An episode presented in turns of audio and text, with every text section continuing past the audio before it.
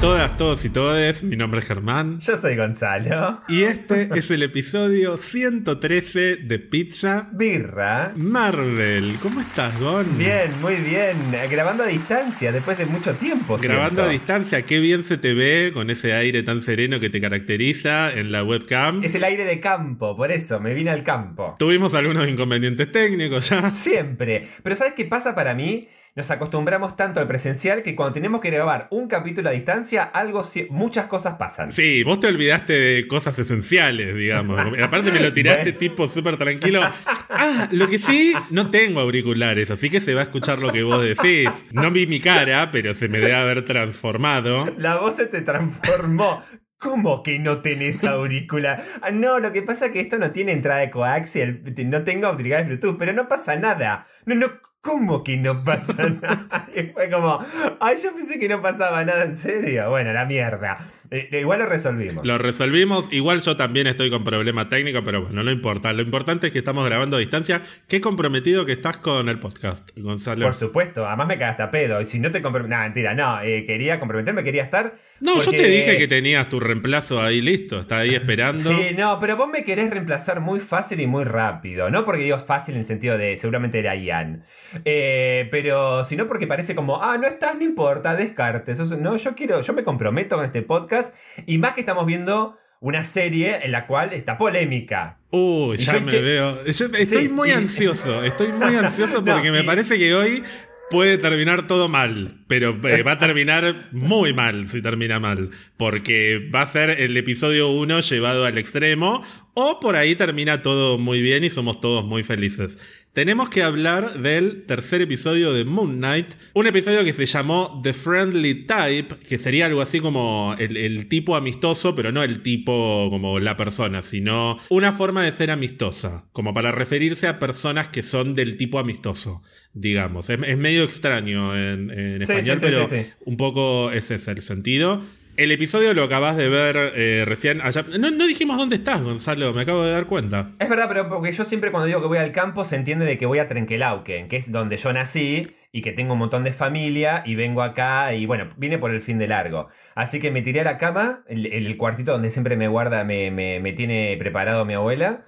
Y, mm, y me lo vi. La verdad que no, no tenía instalado la aplicación de Disney Plus en la tablet, así que me la descargué. Y por suerte, como no cambiaste tu usuario y contra... Bueno, sobre todo no cambiaste la contraseña desde diciembre cuando me operé, que me prestaste tu usuario, la puse y fue como todo así rápido y gracias, Ger, por prestarme otra vez Disney Plus. Sí, el único motivo por el que no la cambié es porque podemos dar por hecho que Disney Plus lo están pagando los cafecitos y las suscripciones de Twitch. Así que ponele que mientras dure este podcast tenés acceso a Disney Plus, lo Me cual muero. me parece un poco demasiado, pero bueno, tengamos en cuenta que para fines profesionales me conviene que veas Disney Plus porque te puedo mandar a hacer tarea, te puedo mandar a ver otras cosas. No, no siempre, todo con fines profesionales, ¿eh? Esto siempre, yo soy muy profesional. Sí, sí, estás tomando del vaso de Batman que te compraste cuando fuimos a ver... ¿Qué fuimos a ver? De Batman. Ah, cuando fuimos a ver de Batman. No, mentira. Cuando yo fui a ver The Batman, me compré el vaso de Batman y después lo tuve que tirar. y, Eso. Y cuando fui con vos a ver Morbius, el querido Morbius, Ah, me lo volví a comprar.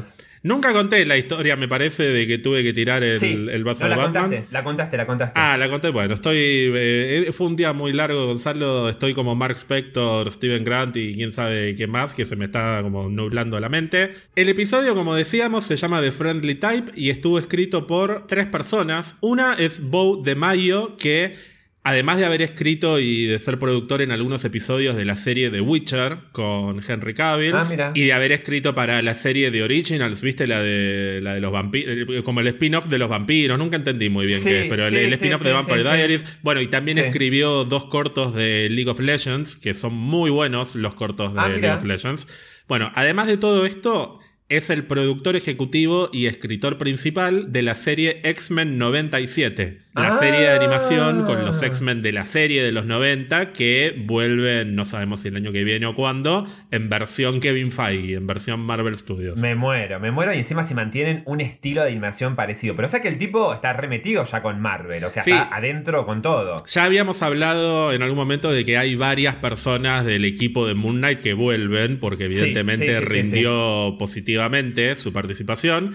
Y las otras dos personas que formaron parte de la escritura de este guion fueron Peter Cameron y Sabir Pirzada. Peter Cameron fue editor de historias en todos los episodios de WandaVision, otra serie a la que le fue muy mira. bien y que evidentemente quedó por eso. Y bueno, Sabir Pirzada escribió episodios de otra serie que no tiene nada que ver con esto. Lo que me importa destacar, Gonzalo, es quién dirigió este episodio, que fue el señor Mohamed Diab, director Ah, es Mohamed. egipcio. Pensé que era Mohamed. Mo- Mohamed. Mohamed, Mohamed, sí, no sé cómo, cómo se pronuncia exactamente. Pido disculpas a la comunidad egipcia o, o descendientes de árabes. Un director que fue lapidado por vos hace dos semanas cuando vimos el primer episodio. Después llegaron los dos chongos. Perdón, justamente lapidado, sí. Sí, eh, eso Acla- decís aclaremos vos. el adjetivo. Aclaremos el adjetivo. Justamente lapidado. Eso sí. es lo que vos decís, como le dijo a Yelen Paleo a Carmen Barbieri Claro. en 2012. Después vinieron Justin y Aaron, los dos chongos, que vos te agarró Sí. un ataque de calentura y te pareció la mejor hora jamás escrita y filmada para televisión en la historia. Sí, totalmente. Hoy tuvimos un episodio nuevamente dirigido por Mohamed, que además de ser uno de los directores de la serie, es el director principal, es el que marca la estética, el que marca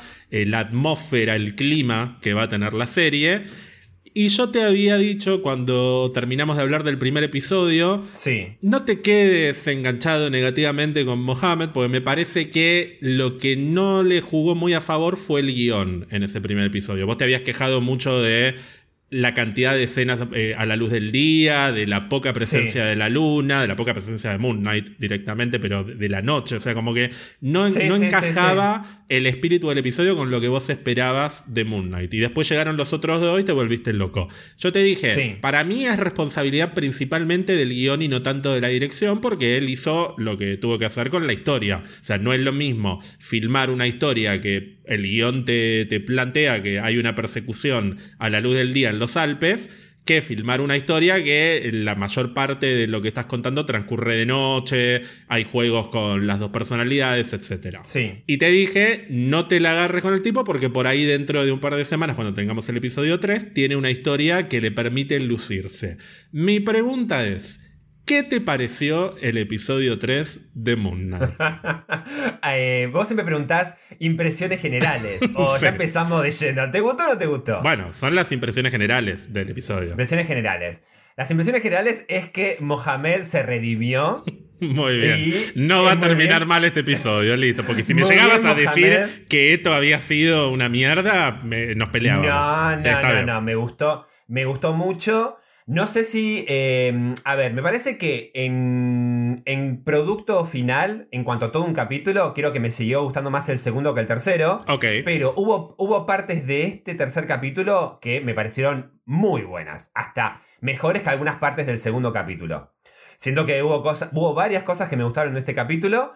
Como también hubo cosas que no me vienen gustando desde el primero ni del segundo. Y efectivamente no me va a gustar durante toda la serie. ¿Qué y será? ya sabés qué es. ¿Qué será? ¿Qué será? Será de lo... Bueno, ya sabés que no me gusta. Someone the suit. Ay, no, no, lo puedo- no lo puedo escuchar, no lo puedo escuchar. Es cada vez más Venom, pero ni siquiera es gracioso. No, no, es un desastre. Y después hubo una cosa nueva, que ya se, me imaginarás que, qué lugar nuevo nos mostraron Sí. o qué situaciones nuevas nos mostraron, que no me termina de cerrar todavía. Ok. Siento que hay cosas que me gustaron y otras que no. Pero bueno, pero bien por Mohamed se redimió. ¿A vos qué onda? Si bien hay algunas cosas que tampoco me, me terminaron de convencer, pero bueno, eso pasa en cualquier capítulo de cualquier serie. No existe un capítulo perfecto de, de nada. O sea, de- todos los capítulos de, de una serie tienen algún punto flojo generalmente. Pero a pesar de eso, este episodio para mí es el mejor de la serie hasta ahora. Ok. Y me- no, no me quiero anticipar porque tengo miedo de terminar tragándome mis palabras. Pero después de haber visto WandaVision, Loki, Falcon, What If y Hawkeye, en este momento siento que es muy probable, dependiendo de cómo termine, pero por el momento Sí. vamos por buen camino, que Moon Knight sea, después de WandaVision, la serie de Marvel Studios que más me gustó. Mira. De nuevo, vamos a ver dónde terminamos, pero no tengo recuerdos de que, salvo WandaVision, ninguna de las series que tuvimos el año pasado, en sus primeros tres episodios, me hubiese cerrado tanto. Hasta Loki, que me pareció espectacular. Sí. El tercer episodio por ahí empezó a, a hacer agua, me molestaban mucho los efectos especiales, había cosas que me hacían ruido. Hawkeye también, eh, si bien me pareció sólida al principio, nunca terminó de ser como, uy, la, la serie que estoy viendo vino a romper todo lo que habíamos visto antes. Esta serie me tiene manija como no me tenía nada desde WandaVision, ni siquiera Loki. Mira, bueno, tal vez es muy apresurado de decirlo, pero lo bueno es que te genera cosas recopadas, porque eso es lo interesante de una serie. Que tengas ganas, de- que te mueras de ganas de esperar el próximo capítulo. Eso no me pasaba con Hawkeye, no me pasaba con, con... Y a veces no me pasaba un poco con Falcon, ponele. Pero yo me acuerdo de, de- sobre todo de WandaVision, me moría, no, no, no veía la hora de que se estrenara el próximo capítulo. Eh, porque no sabía para dónde iba a ir la historia. Y a diferencia de WandaVision, que más o menos porque conozco un poco más la historia de Wanda y de Visión, me podía llegar a imaginar para dónde iba, porque hablamos mucho de Wanda y de Visión, pero de Moon Knight nunca hablamos nada. Así que no sabemos, real, no sabemos menos de lo que puede pasar con Moon Knight de lo que sabíamos en su momento que podía pasar con Wanda. Todos queríamos que se vuelva la bruja y pasó. Acá con Moon Knight no sabemos más o menos hacia dónde puede ir la historia. Te podés imaginar algunas cosas si leíste los cómics. Hay cosas de los cómics que puntualmente yo estoy esperando y que me parece que este episodio empezó a plantar las semillas para eso. Pero de todos modos sigue siendo una serie tan desconectada a nivel general de lo que es el resto del MCU que me parece fresco lo que estoy viendo. Me parece súper, súper nuevo. Y no estoy pensando en vendrá Yelena, vendrá Kingpin, conectará con Multiverse of Madness. Estoy viendo una historia nueva con personajes completamente nuevos, hasta en un mundo que parece nuevo. Sí. No solo por los escenarios en los que filman, porque Egipto, las pirámides, o sea, todo esto es relativamente nuevo para lo que es el MCU, sino también el mundo de los dioses. Sí. Nunca habíamos visto una reunión de dioses que no fueran los asgardianos. Y esto también es algo nuevo, abre puertas como las abrió Shang-Chi, por lo menos en su momento. Me genera algo muy parecido a lo que me pasó con, con Shang-Chi y también con Eternos, que son películas que te llevan por un camino completamente distinto a todo lo que viste antes. Bueno, te iba a decir exactamente lo mismo. Me estoy sintiendo como cuando vi a Shang-Chi por primera, segunda, no se me acuerdo ya cuántas veces la vi. Un- algo nuevo, algo fresco. Eh, hasta incluso no solo nuevo dentro del mundo, ponele, de nuestro, en cuanto a lo que es ser, eh, tener los anillos, qué sé yo, sino el mundo, eh, eh, Taló, por ejemplo, todo ese mundo, esa nueva dimensión que decís, wow, eh, ¿hasta dónde nos van llevando? Entonces, esta entrada al mundo de los dioses, jamás me pensé en la puta vida que en el tercer capítulo íbamos a tener una asamblea de dioses egipcios. Y eso que no estaban todos, pero estaban los más importantes estaban presentes. Algunos de los más importantes. Algunos sí. de los más importantes estaban presentes. Por lo menos eh, Osiris, eh, eh, Isis. Eh, Isis también estaba, ¿no? Sí, Isis estaba. Estaban Osiris, Isis, que serían algo así como el padre y la madre, o sea, son Claro, el, matrimonio presidencial Sí, sí, de sí, los dioses. No son equivalentes de Zeus y de Hera, por ejemplo, No, pero no, no. ocupan un rol similar en, en lo que es la Eneada, este, como la- esta elite de dioses egipcios.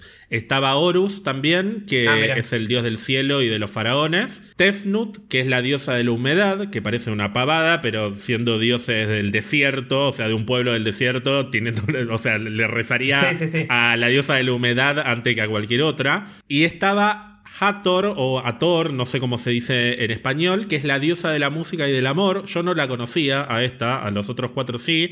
Y de hecho no está en la Eneada o no está asociada a la Eneada en la mitología egipcia. No sé por qué la, la pusieron acá.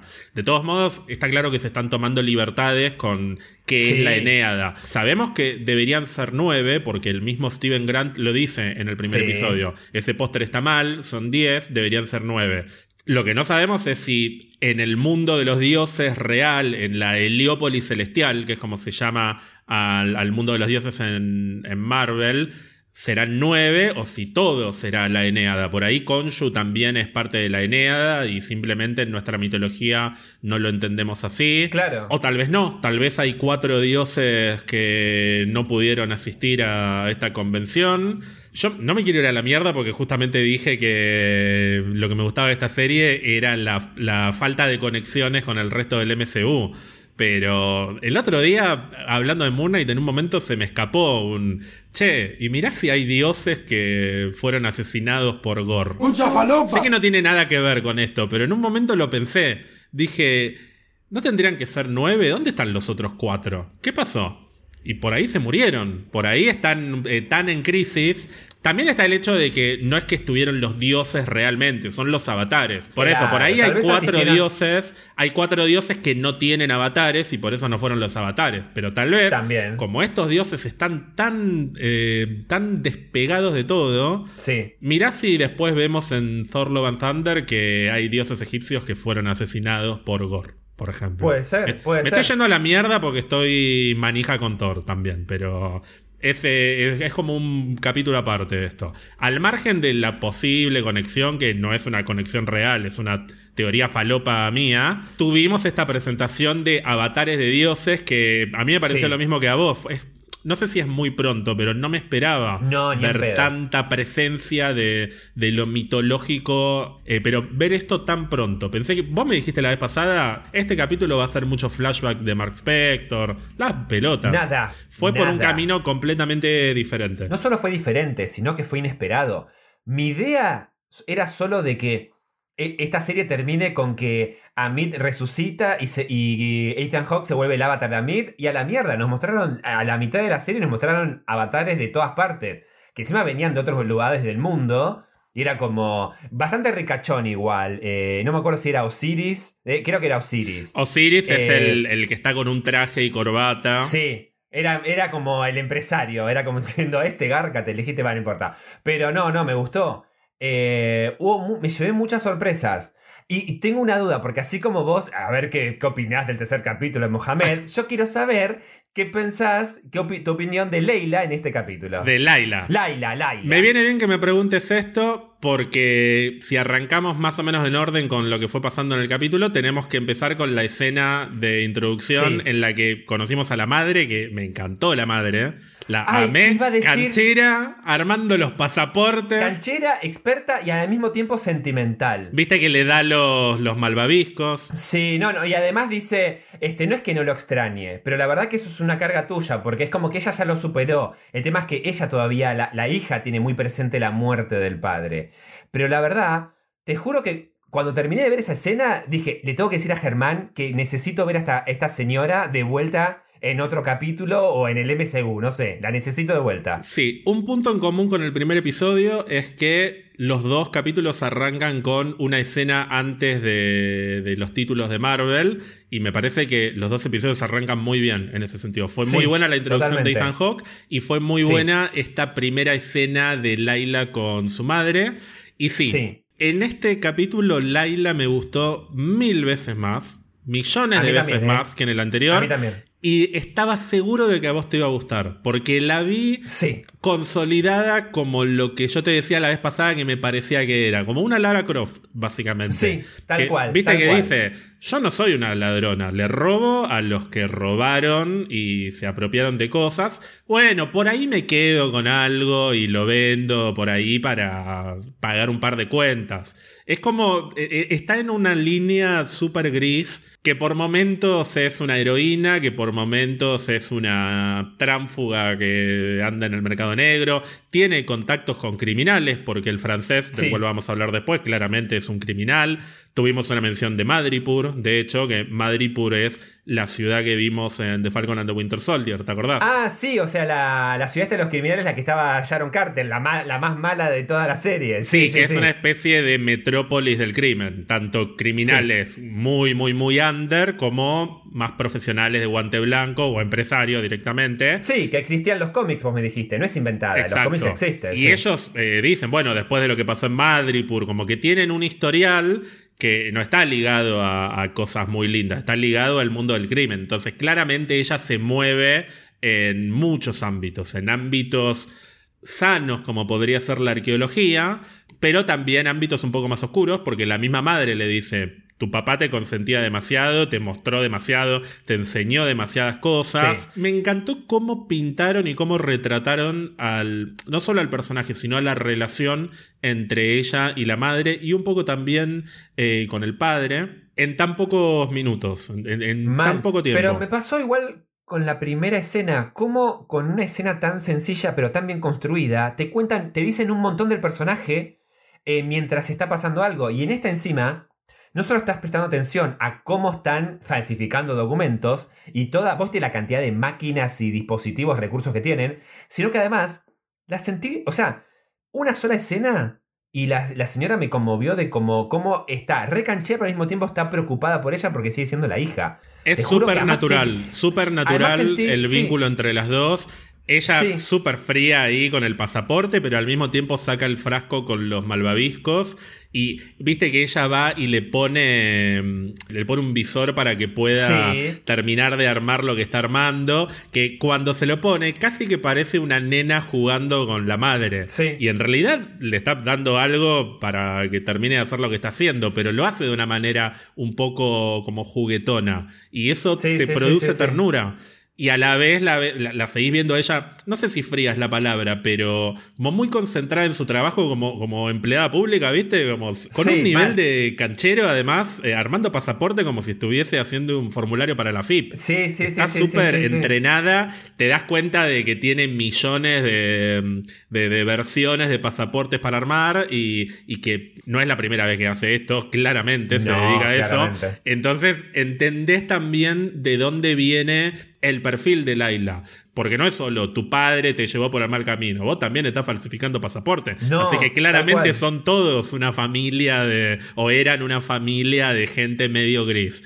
Y eso, esas pequeñas cosas me parece que están buenísimas para pintar personajes sin decir tan explícitamente lo que son o qué es lo que hacen o cómo piensan. A mí lo, lo, que me pareció tan bien actuado es que se sentía natural lo que hacían de falsificar el documento y estaban tan cancheras en hacerlo durante tantos años que eh, lo hacían teniendo una conversación tan profunda y un diálogo tan de madre e hija mientras estaban falsificando un documento. Era como cómo, o sea, fíjate lo, cómodas que están. Sí, que lo, hicieron millones de veces. Tal cual, tal cual. Pero me generó eso. Sentí que hubo re buena química entre, entre esa, ese tipo de relación entre madre e hija y te juro que necesito ver a esa señora de vuelta. Bueno, y obviamente al contar que su padre era arqueólogo y que murió en el desierto y que pasaron cosas medio oscuras un poco se termina de confirmar que efectivamente Laila sería la versión del MCU de Marlene Alraune, que es la coprotagonista femenina de los cómics de Moon Knight, que es su esposa eventualmente,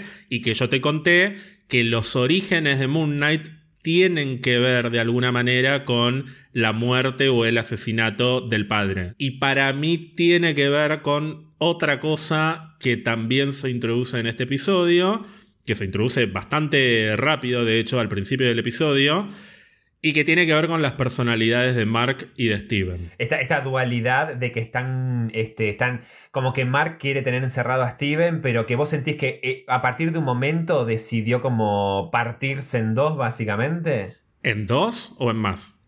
Bueno, en dos hasta lo que conocemos. Vos decís que hay un tercero que era este, de, este taxista, qué sé yo. No, no, no. Hay una tercera personalidad. Ay, no la vi. lo dice Mark.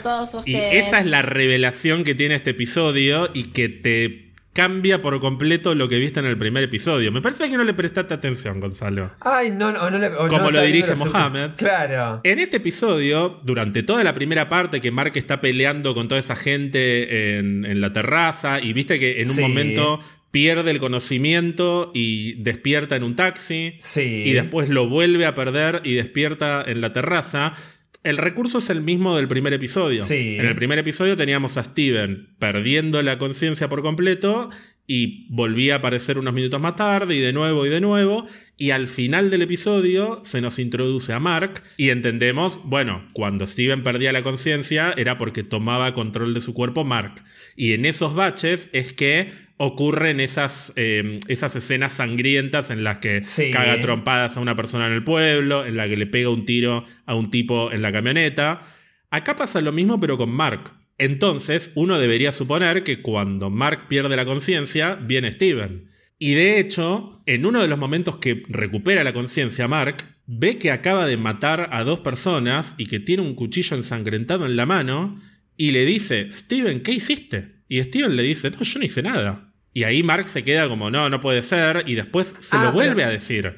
Le dice, pensé- Steven, estás mal de la cabeza. Están peleando entre ellos porque piensan que el otro es el que mató a la gente. Y ah, pero yo pensé eso, de verdad. Es que para mí se echan la culpa entre ellos y no, no lo quieren reconocer. No, para mí eh, son esos momentos en la cual eh, aparece Moon Knight, mata y vuelve a ser eh, Mark. No, porque si hay algo que nos dejó en claro este, estos dos primeros episodios y este tercero también, es que Moon Knight es Mark Sí. y Mr. Knight es Steven. Es Steven, No sí. hay una personalidad de Moon Knight. Moon Knight es Mark. Y cuando Mark se convierte en Steven vestido de Moon Knight, el traje de Moon Knight cambia al de Mr. Knight.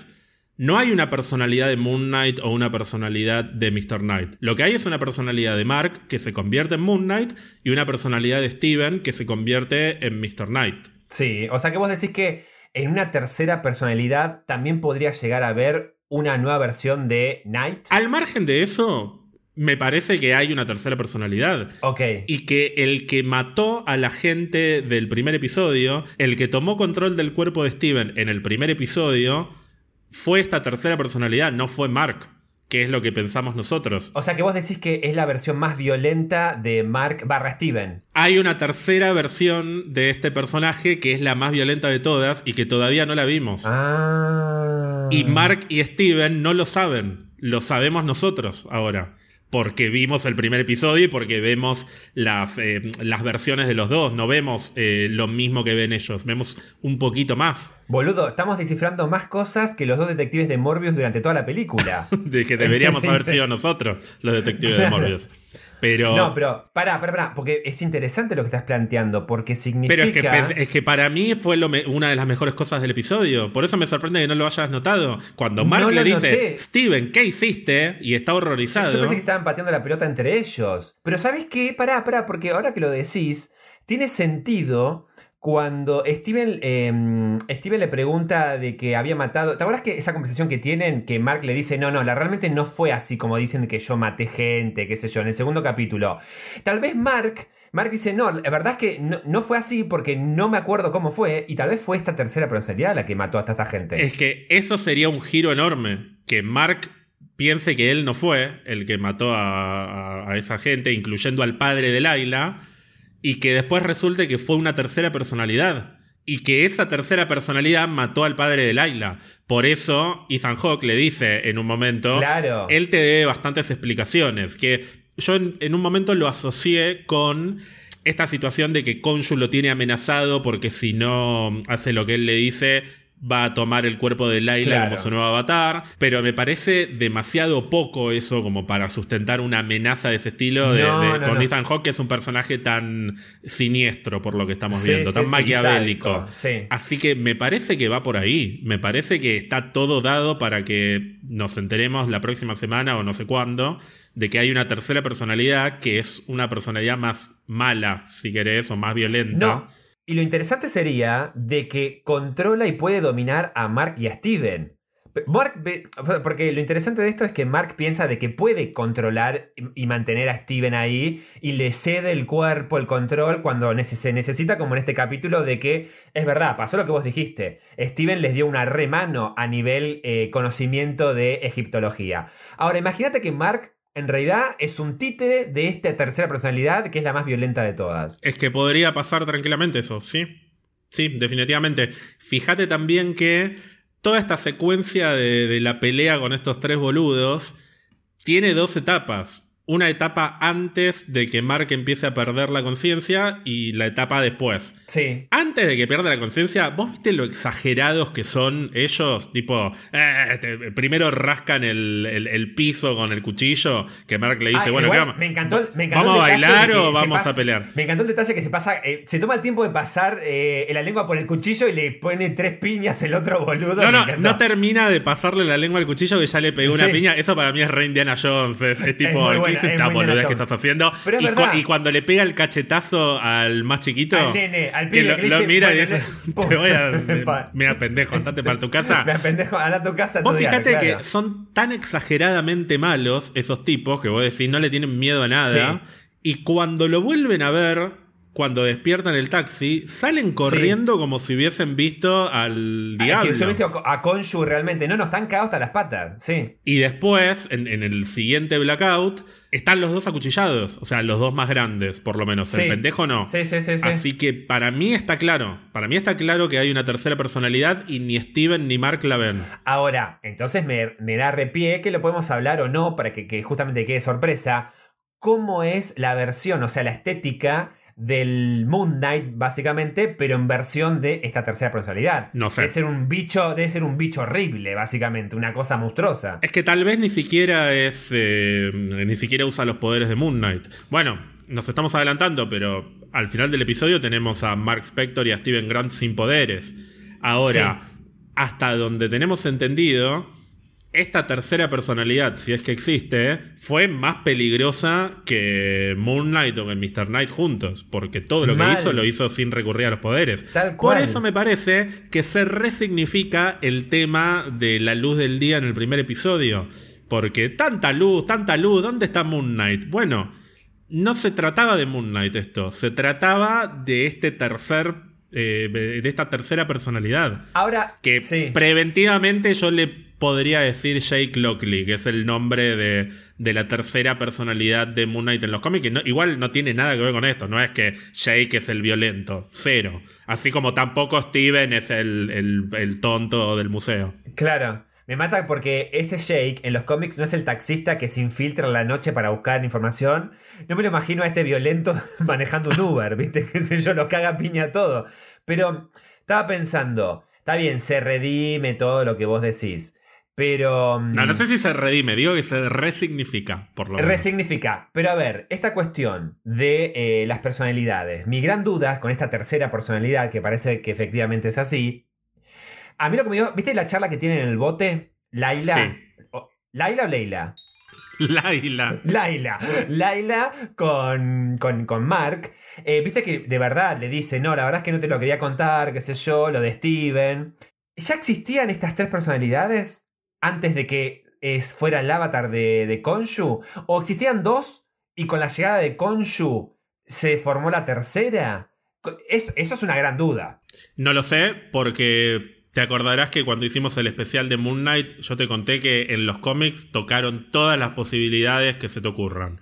Que Konshu creó las personalidades, que la Sí, mente se rompió por el poder de Konshu, que Mark, Steven y Jake siempre fueron tres personalidades desde niño y que Konshu puso sus ojos en, en esta triple persona justamente por eso, porque su mente partida le iba a permitir manipularlo con más facilidad. Sí. Puede ser todo a la vez también, o sea, puede estar todo y que no sepamos, que no quede claro, que es lo que a mí me parece más interesante.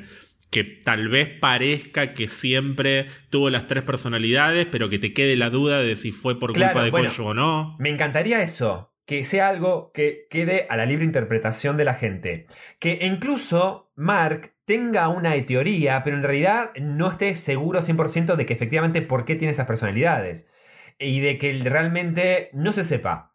Este, porque cae un poco en lo que es las distintas versiones del cómic que vos contaste una vez. Nunca realmente se sabe porque en cada versión, cada guionista que lo toma crea su versión de las personalidades de, de Steven barra Mark barra los que vengan. Me dijiste que no hay manera de que te esté gustando la voz de Konshu. O sea, no, eso no este se capítulo- redime.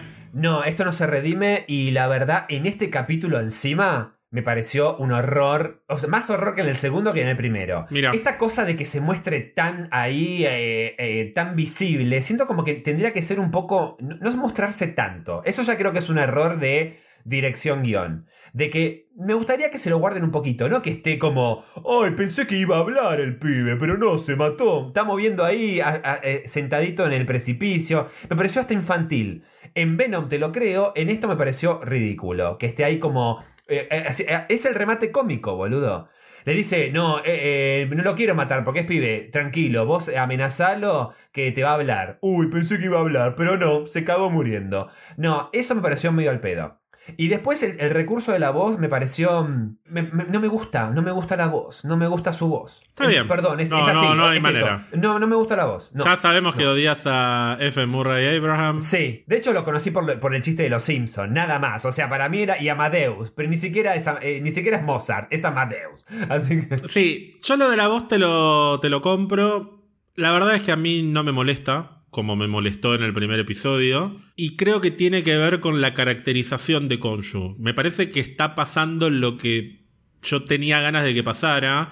Y esto tiene que ver también con lo que no te molestó de que está todo el tiempo presente y de que tira el remate, que para vos fue un Sí. remate gracioso, pero para mí no fue un remate gracioso, fue hasta eh, patético que esté ahí como diciendo, ah, pensé que iba a No, hablar. no, no, justamente no me pareció gracioso, me pareció como ridículo que quiere aparecer eh, graciosa la escena con su comentario remate. Es que ahí es donde no estoy de acuerdo. Para mí no tratan de que esa escena sea graciosa. Para mí es, no es la intención que sea un remate gracioso. Para mí es seguir subrayando que Concho es un desastre. No es un dios todopoderoso que... te- está bien, después al final del episodio van a pasar otras cosas que lo ponen en otro lugar. A Concho para mí más interesante. Sí. Pero al principio del episodio, para mí se sigue subrayando que Konshu es decadente. Por eso está todo el tiempo mirando, espiando. Es insoportable porque no tiene más recursos que hostigar a su avatar. Así como lo debe haber hostigado en su momento a Ethan Hawke y mira cómo terminó. Claro, que al sí. final le termina agradeciendo. O sea, todo Sí. lo que soy es por culpa tuya. Sí, o sí, sea, sí, sí, sí. eh, gracias. Pero me gustó esa charla que tiene, sí. Me parece que esa es la idea, no que sea un personaje gracioso, sino que sea un personaje divino, patético, absolutamente en decadencia y desesperado, además, desesperado por algo que tampoco terminamos de entender muy bien, por lo menos en, en esta parte del episodio, al final del episodio creo que se entiende un poco más, si es genuino o no en sus intenciones. La semana pasada nos habíamos quedado, o yo por lo menos me había quedado con la sensación de que Konshu era más malévolo de lo que, Sí. de lo que parecía, porque lo estaba hostigando a Mark con que si no haces lo que yo te digo, voy a tomar a Layla como nuevo avatar. Y ahora me parece que, si bien sigue siendo un personaje de mierda que lo persigue a su avatar, sus intenciones son buenas, de alguna manera dentro de su lógica. Él está enojado con los dioses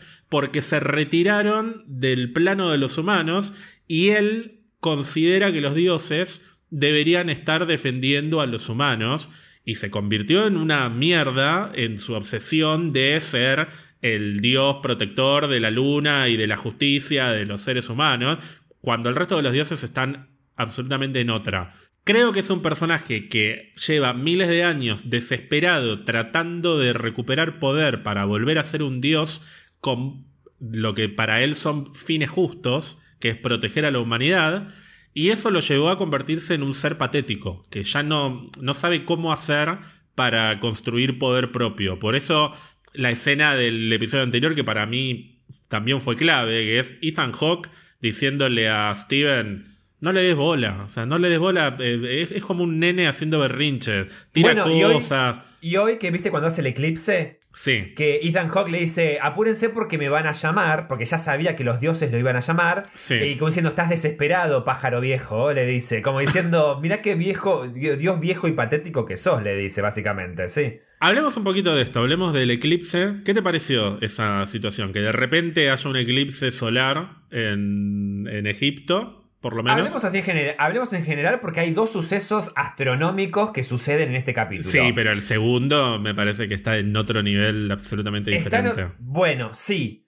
pero acá es cuando te das cuenta las limitaciones de la televisión. A mí me gustó más porque fue más sutil el eclipse Sí. que lo que vi en el fenómeno del el movimiento de las estrellas a través de los años y los siglos. ¿No te convenció tanto? No me convenció, me gustó el recurso, no me convenció lo que vi en pantalla. Pero, pero esto es, es, una, es una idea mía que lo vengo pensando desde que vi el primer capítulo y me le voy a guardar hasta el sexto, pero lo voy a decir en el tercero ahora. Para mí, Marvel eh, la pifió con, eh, con hacer una serie de Moon Knight. Para mí, Moon Knight tuvo que haber sido, a lo sumo, la primera película en Disney Plus. Me parece que merece mejor presupuesto. Necesita mejor presupuesto. Y los efectos del movimiento de las estrellas, por más que se veía como luces, qué lindo, me convenció que era muy. Era muy. Este. mm, Pones las pirámides de fondo y es un pantalla verde detrás muy choto. Siento como que este, efec- este recurso, encima el sacrificio, porque es básicamente casi un sacrificio de, de Konshu. Si esto se hubiese visto en el cine, hubiese sido un momento hermoso al estilo Doctor Strange cuando le abre el tercer ojo la, mm, el Ancient One, ¿viste? A Stephen. Tuvo que haber sido una cosa así, una locura. Y siento que no, no se lució eh, en la televisión. Por eso me gustó, por eso siento que se vio más lindo el eclipse, porque es más simple y es más eh, como minimalista, ponele.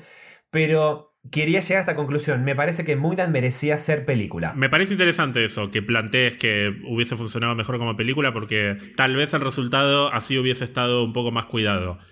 De todos modos, te digo que a mí me encantó, lo vi dos veces el episodio y esa secuencia no me pareció barata en términos de efectos especiales, me pareció muy bella como, como estuvo resuelta. Sí me generó algo que es lo mismo que me pasó al final del episodio 5 de Loki, que me acuerdo que vos me lo dijiste, cuando, cuando pelean contra Alayoth, este monstruo Sí, gigantesco de humo, que está el sacrificio del Loki viejo, Sí, que es una escena hermoso. espectacular, vos me dijiste, qué lástima que esto no lo podemos ver en el cine, porque se hubiese apreciado Eso. distinto, pero eso es una cosa... Y otra cosa es decir que los efectos especiales no están tan buenos porque es para televisión. Para mí los efectos estuvieron perfectos en esa escena. Lo que pasa es que no es, la- no es el mismo impacto verlo en mi tele que verlo en una pantalla grande. No creo que haya sido un problema de calidad ser. de efectos, porque además es intencionalmente exagerado en algunos, en algunos sentidos. No es que de verdad están girando las estrellas en el cielo, es algo más místico, eh, medio surrealista. Sí, sí, sí. Claro, es un fenómeno visual, pero en realidad, este, pero está teniendo impacto en la gente porque lo está viendo. Sí, sí, sí, definitivamente. Para mí, a ver, si esto lo hubiésemos visto en el cine, no solo se hubiese lucido más, sino que además, por una cuestión de cinematografía, hasta hubiese tenido un poco más de presupuesto, se hubiese Sí. lucido más en efectos visuales. Es hermoso el recurso, porque es hasta lindo imaginarlo. Imagínate ese movimiento de estrellas hace miles de años atrás y ver eh, otro- hasta otros colores tal vez en el cielo. ¿Viste que había que brillaba más el cielo? Sí, era hermoso eso, me encantó.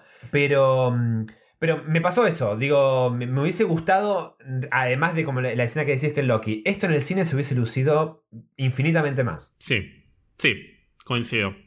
Pero, sí, pero, pero a bueno, todo esto igual digo, me parecieron incluso mejores efectos que el capítulo anterior, ¿eh? Y sobre todo voy a hacer hincapié que vamos a hablar de la pelea que está con eso chongo a cuero, con los caballos, qué sé sí, yo. ahora, Sí. ahora hablamos de la pelea. Me quiero quedar con el eclipse porque gracias al eclipse tenemos la introducción de estos avatares adentro de la pirámide Sí. de Giza. ¿Qué te pareció toda esta secuencia? Me encantó el recurso y la idea de los avatares en el mundo que andan dispersos por ahí. Eh, me gustó que el lugar de encuentro sea como la pirámide de Giza, como diciendo, bueno, claro, es el Partenón, ¿viste? Como si se juntaran los dioses griegos, van al Partenón en, en Atenas, en la Acrópolis. Sí, yo no. eh, creo que vos no fuiste a Egipto, yo definitivamente no fui No. a Egipto. No, pero no, no, no se es puede así. entrar. Sí. No, pero se puede entrar a la pirámide igual. Sí, sí, pero me parece que no al partes, centro, al no al- menos. pero no al centro de la pirámide, Claro. si no me equivoco. Sí, de todos modos, yo no lo interpreté como, como que de verdad está eso adentro de la pirámide. Siento que es como un, un terreno medio místico que por ahí está de alguna manera dentro de la pirámide, pero es otro plano, como si fuese la dimensión espejo, ponele, de Doctor Strange. Exactamente. Es la dimensión espejo o la dimensión eh, divina del centro de la pirámide de Giza. Como que si uno va como turista, va a ver ruinas, pero en realidad, para el plano de los dioses y avatares, está eso. Está como si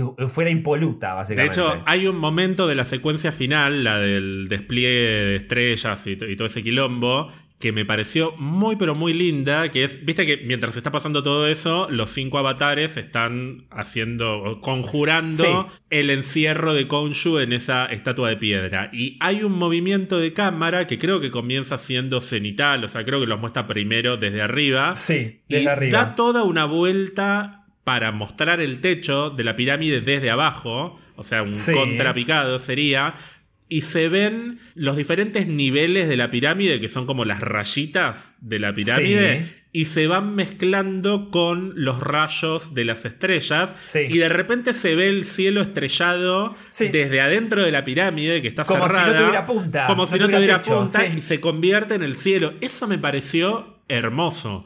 Y de nuevo, es televisión, no es cine, pero la primera vez que lo vi, sobre todo, que estaba dormido, 8 de la mañana, me fascinó ese momento. Sí, También sí. que, bueno, me- yo me siento con la tele en la jeta, Claro, como que no, me armo todo. acá, claro, me armo sí, todo un ambiente. Por ahí, yo, para mí, si lo veías en una pantalla más grande, lo, lo hubieses disfrutado un poquito más. Puede ser, pero incluso habiéndolo disfrutado en tu tele, eh, pegado acá a la nariz. No sería lo mismo. Si, che, pero decime, che, esto en el cine, qué lindo que se veía. sí, Dec- ¿o sí. no? Es que lo pensé, lo pensé. Mi conclusión en ese momento fue qué lástima que no lo puedo ver en el cine. Tal cual. Pero bueno, al margen de lo que es la pirámide, ¿qué te pareció esta, este encuentro de avatares? No, no, me gustó, me gustó la idea de que están todos acá en la Tierra dando vueltas. No sé, lo que, una de las cosas, me, me encantó, por ejemplo, la mina que era, ¿cómo era? La de la diosa de la, la música eh, y la poesía. Hathor. Hathor. Me gustó su actriz, me gustó ella, me gustó y la quiero volver a ver. De hecho, para mí, la vamos a volver a ver. Para mí. Em, otra cosa que, que me gustó es, tipo, el lugar en sí, como está diseñado. Eh, la escena en sí me gustó. Esta cosa de que Ethan Hawke lo convocan. Ah, sí, ¿qué tal? Vengo. Me gusta el hecho de decir, che, ¿qué hace Ethan Hawke ahí? Bueno, si de verdad fue el claramente fue el avatar de Konshu, entonces hasta es conocido por los otros avatares. No es un extraño que lo están invitando a, a, che, bueno, vení vos humano, no, sino que claramente lo reconocen. ¿Te diste cuenta del detalle de Ethan Hawke en la pirámide las dos veces que, que aparece en la pirámide? Hay un detalle clave. Ay, ¿para cuál? A ver, porque me lo decís y no me, no me acuerdo. Ahora cuando me lo mencionás me decís, ah, sí, es verdad. ¿Cuál? A ver. ¿Es el mismo Ethan Hawke que vemos en el resto de las escenas? A nivel caracterización No, eh, del nivel- personaje. No, no es el mismo, se hace el pobrecito, el, el que, ay, el Konshu me torturó, no saben lo mal que la pasé. No, pero no solo eso, le falta algo. ¿El bastón? Le falta el bastón. Ah, No lleva es el verdad, bastón, Tenés razón, Que es verdad. el sí. bastón que Amit deja a su avatar. Y que el otro día decíamos. Él nunca dice yo soy el avatar. Es el bastón del avatar de Amit. No lo lleva a la pirámide. Y entra con las manitos cruzadas. Sí, sí, sí. Justamente porque si estuviese con el bastón, tendría que justificar por qué tiene ese bastón. Es un buen Y detalle. se le caería la mentira. Bueno, Él no es el avatar de Amit. No, Él no es- está usurpando un poder que no es suyo. Exacto, si no, se hubiesen dado cuenta. Pero acá es cuando a mí me hace un poco de ruido. Si son es verdad que se fueron a otro plano los dioses, pero digo, tan boludos son que no se dan cuenta de que está pasando algo raro. Eh, como que el escarabajo. Siento como que tendrían que tener una percepción, un, un- una, una- especie de, de- de- de radar de que, che, alguien de verdad quiere está, está, está jugando con fuerzas que no le corresponden. Siento que están, eh, están totalmente desconectados los dioses y los avatares les chupa un huevo lo que está pasando en la Tierra, lo cual es verdad. Eh, pero esa partecita me hizo un poco de ruido. Como diciendo, están tan. Si, si estuvieran tan desconectados, no tendrían avatares en el mundo. Primero. Les chuparía un huevo. Y por eso Konshu tendría como su avatar, porque es el único que se quedó acá defendiendo a los humanos o en el plano terrenal.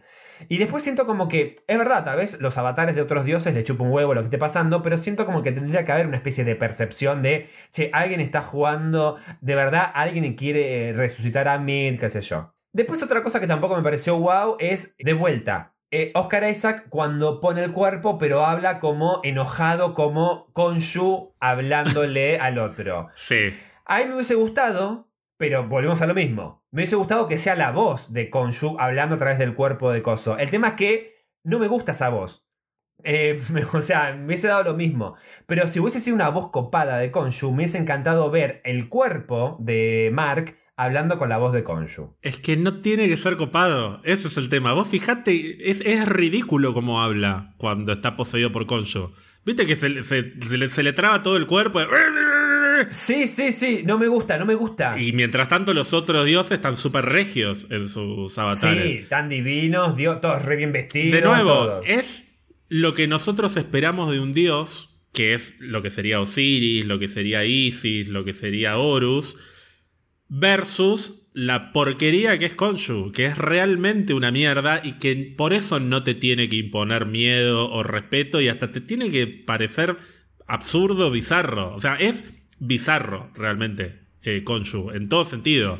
Desde la voz hasta cómo se ve, porque está eh, eh, la paloma esa toda, eh, toda, toda Ay, hecha, con pelos, hecha mierda, pelos, con sí, los sí. pelos, sí, nunca se entiende si te está mirando o está mirando para el costado. Creo que eso que por ahí a vos te decepciona porque esperás otra cosa, tiene lógica dentro de lo que presentan como personaje para Konshu. Lo loco es que al principio, mientras yo estaba viendo esa escena, pensé de, che, no me gusta cómo está actuando Oscar Isaac, pero en realidad es porque, bueno, no me gusta el recurso que usaron para que como no usan la voz de Konshu, él tiene que forzar la voz y hablar todo así exagerado. Pero después, cuando vamos a otra escena, en la cual, me estoy adelantando, ¿no? Casi al final, ¿viste cuando está Mark y Laila le dice, bueno, tráelo a Steven? ¿Viste ese cambio rotundo de... "Ah", y después de... Y vuelve a ser Steven, dije, boludo, qué buen cambio de personaje que hizo en tres segundos. Me encantó esa capacidad, ¿viste? De... Y, y te crees de verdad que es otra persona. Hay muchas escenas de ese estilo. En el capítulo anterior Sí. teníamos más plano contra plano de los dos personajes hablando, que igual acá también tenemos, pero acá tenemos más paneo de cámara y lo ves primero a Mark hablando como Mark y se escucha la voz de Steven, Sí. gira la cabeza y la cámara se mueve para mostrar el reflejo y en el reflejo ya está la cara de Steven hablando Sí. que probablemente ahí no haya un efecto, probablemente eso no esté editado, sea Oscar Isaac cambiando de, de rol en segundos. Tal cual, tal cual. Lo hace varias veces en el capítulo. Y la escena que decís vos, que aparte rompe el espejo, que primero dije, "Güey, ¿tanto te vas a enojar? Bueno, no, era porque necesitaba el espejo para hablar con, con Steven. Pero me encantó, Igual me no hacía falta porque- que lo rompiera, pero bueno. No, no, pero me encantó porque me sentí representado. Cuando no me salen las cosas, dame, que necesito romper algo. Ah, Vos sos un me- gran rompedor de cosas, sí. Sí, soy un. Sí, sí, además de las bolas, ¿no? La semana pasada nos reímos mucho de las dos introducciones de Laila, que fueron como muy eh, dramáticas. ¿Qué te pareció acá cuando aparece ahí en el medio del Cairo tomándose un juguito que no sé? Parecía los juguitos, me hizo acordar de los juguitos que vendían cuando éramos chicos. Esa, esa asquerosidad que se tomaba desde El, el. Podemos decir el naranjú. El naranjú, no querés decir, eh, Sí. le pagamos este el chivo. El naranjú, ¿te acordás? Que Bueno, pasó por nosotros manos- tomábamos directamente desde el plástico, era un asco eso. Lo más, sea, de- lo mes- no lo pasa eh, la prueba de COVID. eso. No, no, no, no, de bromatología, nada más. Eso se le pasaban por las manos y el culo de toda la gente hasta que vos Sí. lo chupabas y te chupabas con la lengua, los labios, todo eso. Bueno, está tomando como una especie de narajú, pero con pajita, que debe ser algo súper característico de Egipto. ¿Qué te pareció esta mm, reintroducción de Laila, que se encuentra con Mark en el medio de la ciudad y tienen esta especie de. mm, No sé si reconciliación, pero. mm, No, porque no se reconcilian, pero tratan de reconectar, o ella sobre todo trata de reconectar con él y de acompañarlo, sobre todo porque ahora entiende el tema de las personalidades que él se lo había ocultado. No, a ver, eh, todo lo que. eh, todas las escenas que aparece Laila me gustaron. ¿Sabes qué? No sé si. No, es que quiero ser malo, pero siento como que volver a su tierra le vino bien. Porque le vi- la vi súper relajada y cómoda en cómo interpretó su personaje en este capítulo. La sentí más eh, relajada, fresca. Siento que hasta las conversaciones que tiene en el auto, hasta. Siento que no la sentí. A ver, yo nunca la vi como vos dijiste en el capítulo anterior, de que cómo está forzado hablando, qué sé yo. Siento que acá la, la sentí natural hablando, hasta canchera porque haciendo cosas, se ata el pelo mientras, mientras está hablando. Entonces era como que la sentí más cómoda a la actriz en este capítulo. Eso me pasó. Sí, igual no están en Egipto de verdad, ¿eh? están en otro país. Bueno, es verdad, me habías dicho de que no se filmó en Egipto, ni- obviamente menos en el Cairo, ninguna ciudad de Egipto. Pero eso quería también mencionar. Me gustó la. mm, la no sé si la escenografía, las, las locaciones, eso. Me gustaron las locaciones en la ciudad. Me, Sí. me gustó ese cambio. Basta de tanta ciudad neoyorquina, tantas ciudades europeas. Me gustó que hayan mostrado ciudades más parecidas a Egipto, al Cairo. Sí, si bien no está filmado en, en el Cairo porque no se puede filmar en Egipto, o sea, en Egipto no pueden filmar producciones extranjeras. Hay un ¿En tema serio? legal que es súper complicado. Sí, lo explicó el director, él quería filmar en Egipto, pero no, pero no se podía. Por eso, eh, esto no sé si estuvo filmado en Jordania o en Hungría, o sea, filmaron en distintas partes de, en, distintos países. Jordania claramente eh, tiene que ver más con lo que es el desierto, o sea, con lo más característico o lo, que más asociamos como el Egipto de las pirámides, digamos. Pero después lo que son pasajes de calles y eso tal vez se puede filmar en, en Buenos Aires, si querés. El tema es cómo caracterizás la ciudad, o sea, cómo caracterizás cada una de esas locaciones. Y a mí lo que me llamó la atención es que varias escenas de las que transcurren en, el Cairo me hicieron acordar mucho a escenas de una película del director que se llama 678, que te la había mencionado cuando hablamos del director hace algunas semanas, que hasta la, la posición de las cámaras son muy parecidas a, escenas muy clave de esa película, que además es una película en la que se cuenta un mismo momento, un mismo evento desde distintos puntos de vista, entonces volvés muchas veces a, algunas locaciones. Y me hizo acordar mucho eso, sobre todo la escena en la que está Mark corriendo, persiguiendo a los tipos, y la parte en la que se meten adentro de una galería en la que hay un montón de vendedores, que es muy, muy, muy parecida a una escena de 678 en la que eh, una de las protagonistas persigue a un chico que le acaba de robar algo. Así que, aunque no esté filmado en el Cairo, siento que el chabón puso todo en, que se vea lo más auténtico posible y es algo que él lo resaltó muchas veces. Y, no solo él, creo que lo mencionó también Oscar Isaac y otra gente, que fue un hincha pelota con el tema carteles, que todo fuese lo más parecido posible, que eh, los textos estuviesen bien escritos, que no dijese burradas, que es lo que pasa cuando filman eh, en Latinoamérica, entre comillas, y termina haciendo cualquier cosa en un español mal escrito, ¿viste? Que lo vemos nosotros. bueno, acá para nosotros. Para nos, claro, para nosotros puede ser imperceptible, pero para una persona que vive en Egipto o cerca de Egipto, es algo súper evidente. Lo mismo los extras. El 90% de los extras de, esta serie, por lo menos de las escenas que transcurren en Egipto, son egipcios. Mira, bueno, bien. Que podrían haber puesto a un random X haciendo de extra en Egipto. Me gustó, bueno, eso. Si no es la locación específica, me gustó la construcción de la locación. Eh, eh, para, para que sea lo más parecido realmente a si estuvieran eh, filmando en el Cairo. Sí, para mí podrían haber prescindido un poquito del filtro amarillo, que es eso que yo siempre critico, de que se van a, África o a, Oriente Medio y de repente es todo naranja, pero no me pareció tan exagerado igual, me pareció que exagerado. cuando está corriendo por la calle por ahí está todo un poquito más amarillento, pero entiendo que también es una ciudad que cuando hay sol es todo mega, súper iluminado y que te cagas de calor, así que lo tienen que retratar de alguna manera, pero he visto cosas como, poner la película con Thor, eh, que dirigen los rusos con Chris Hemsworth, que ahora no me acuerdo el nombre. De repente, cuando salen a la calle, es todo naranja, amarillo, que le pusieron un, eh, un filtro de papel crepe a la cámara por poco. Acá es un poquito más sutil, me parece. Perdón, es más exagerado es cuando eh, Stephen Strange llega a. ¿Dónde estaba el Karmatash? Karmatash, esa cosa. En Kathmandu. En Kathmandu. Ahí hay un filtro más fuerte todavía que en esta serie. Sí, ahí es naranja, sí. Ahí es naranja, sí. Sí, sí, sí. Bueno, en conclusión, me encantó Laila todo, todo el capítulo. Me gustó más que en el capítulo anterior, claramente, con ese escarabajo que aparece de la nada misma. Eh, me gustaron las locaciones y si no son de verdad, me gustaron cómo estuvieron recreadas.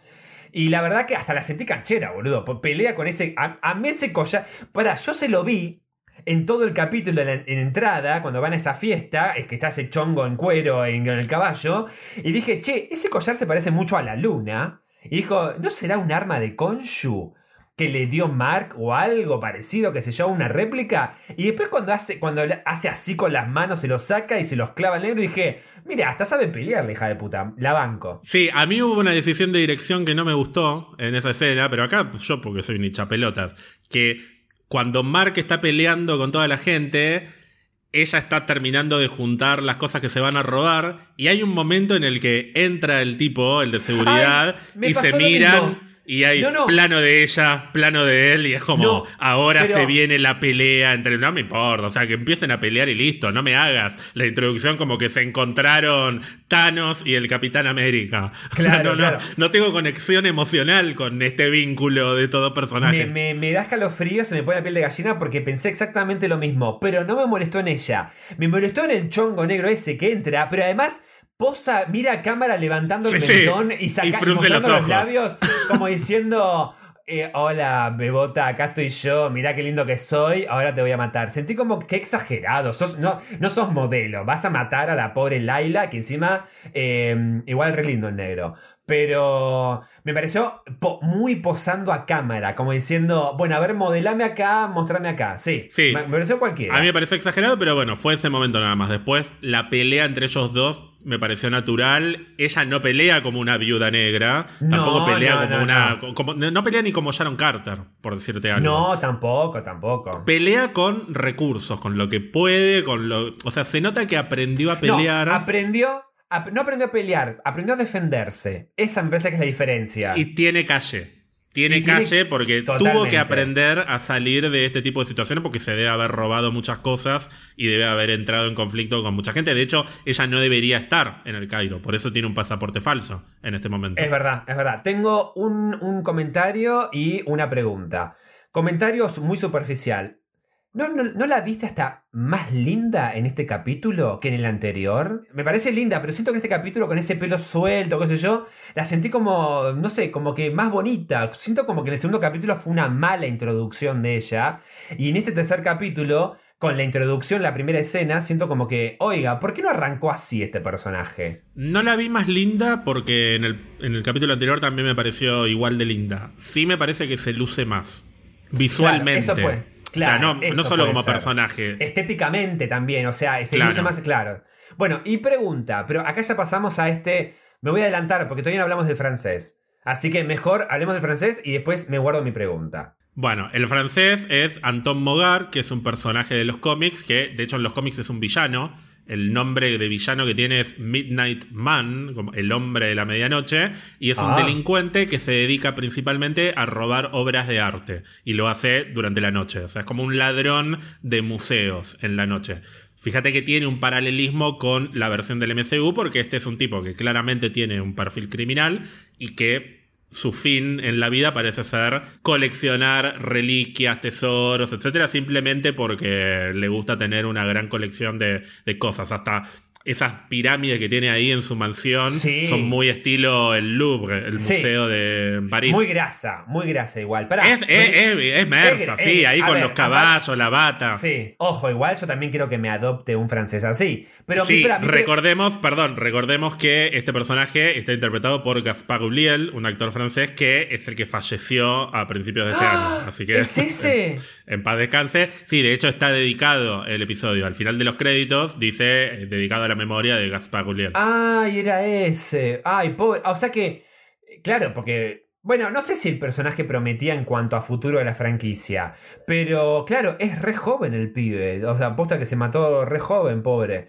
Mi duda era, ¿este francés no es el francés amigo que aparece en el celular en el primer capítulo? No, ese es Frenchy y te acabo de contar la historia del personaje.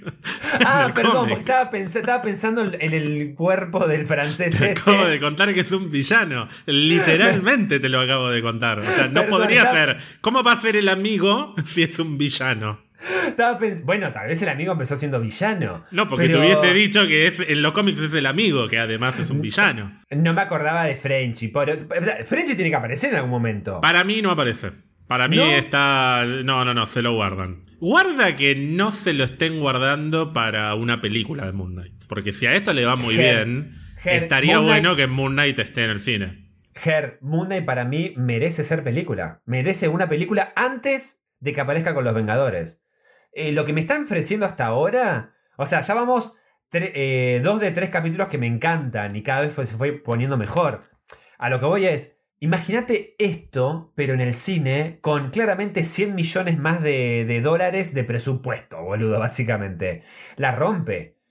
Pero, pero eh, hablemos, por ejemplo, un poco de francés, porque después quiero pasar a la pelea. Porque me parece que es una muy buena escena de acción en donde los efectos se lucen muchísimo mejor que en el capítulo anterior. El francés me gustó su interpretación, me pareció el típico chongo que le tiene ganas a la mina y, ve que está el marido, qué sé yo. Pero me gustó que sea muy grasa. Es muy, es muy, es muy grasa, no puede tener ese gusto. Hace falta que andes en cuero ahí golpeándote. Estabas, estabas padeando, estaba, eh, metafóricamente, estabas padeando con todos los chongos ahí. Le tenía ganas, o sea, dale, no me joda. ¿Qué haces en cuero padeando con, arriba de un caballo? Y me gusta esta cosa de que eh, era exageradamente así todo armado. Es más, él viste que se cree que realmente está haciendo algo bien, porque está protegiendo, digamos, eh, filantrópicamente cuestiones arqueológicas, o sea, em, artefactos arqueológicos, pero para mí no casa una de realmente el tesoro que tiene, los mensajes que tiene, la importancia que tiene histórica y arqueológicamente. Solo lo tiene porque es único en el mundo y lo quiere tener para él, es un caprichito. Pero ¿te pareció forzada la introducción de el sarcófago lo tiene este tipo y hay que ir y como que lo metemos para meter un personaje nuevo? No. Yo sabes que, perdón, ¿sabes por qué lo digo? Porque pensé que el sarcófago iba a estar en un lugar más oculto o iba a ser más peli iba a ser como más turbia la llegada. Y siento que este tipo e-, era como todo un glamour que lo invitaban, lo cual, ojo, pasa.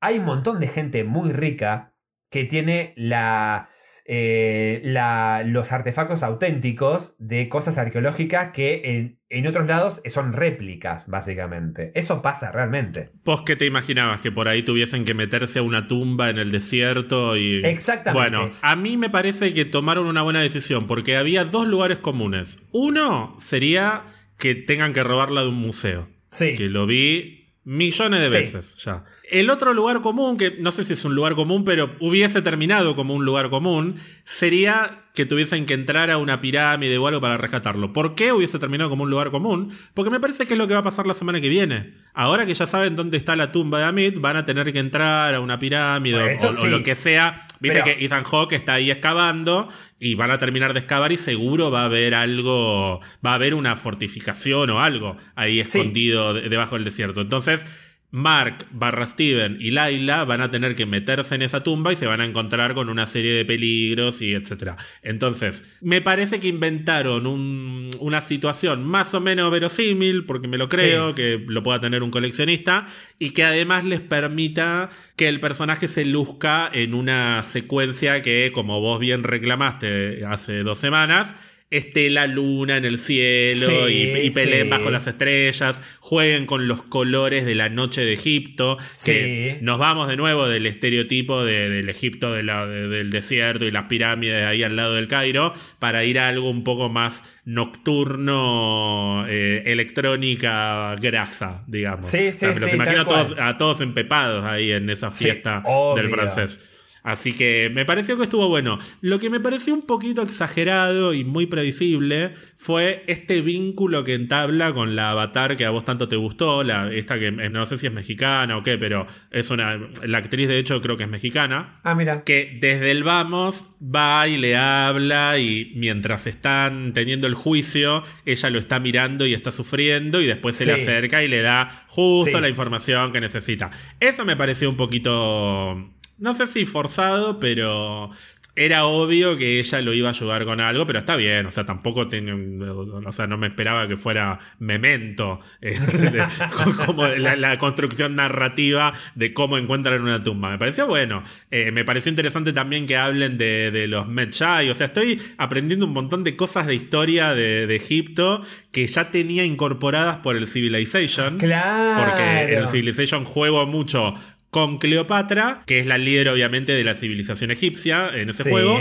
y también con Amanitore, que es la líder de Nubia, o sea, del, imperio, entre comillas, de Nubia, que en realidad en, la historia Nubia fue una región, ah. o es una región en realidad, ahí en el noreste de África, y en esa región se originan los Medjay, que son estos pueblos, este pueblo nómade, que en la historia de Egipto funcionaron tanto como, mm, como, aliados en algún aspecto, porque si no me equivoco eran los que construían carretas y, y distintos vehículos que después los egipcios compraban, y en otros momentos de la historia también eran sus enemigos porque se aliaban con otros pueblos y tenían conflictos. Me parece fascinante la historia del antiguo Egipto y me encanta que en todos los capítulos saquen cosas o, metan cosas que cuando las escucho en el capítulo digo, ¿qué carajo será eso? Y me lo anoto Y después lo busco y digo, claro, los Mechai, porque en el Civilization, en Nubia, Claro. etcétera, etcétera. Y empiezo a atar cabo. Lo mismo con las pirámides. Me hoy me puse Sí, a leer sí, la sí, historia de, las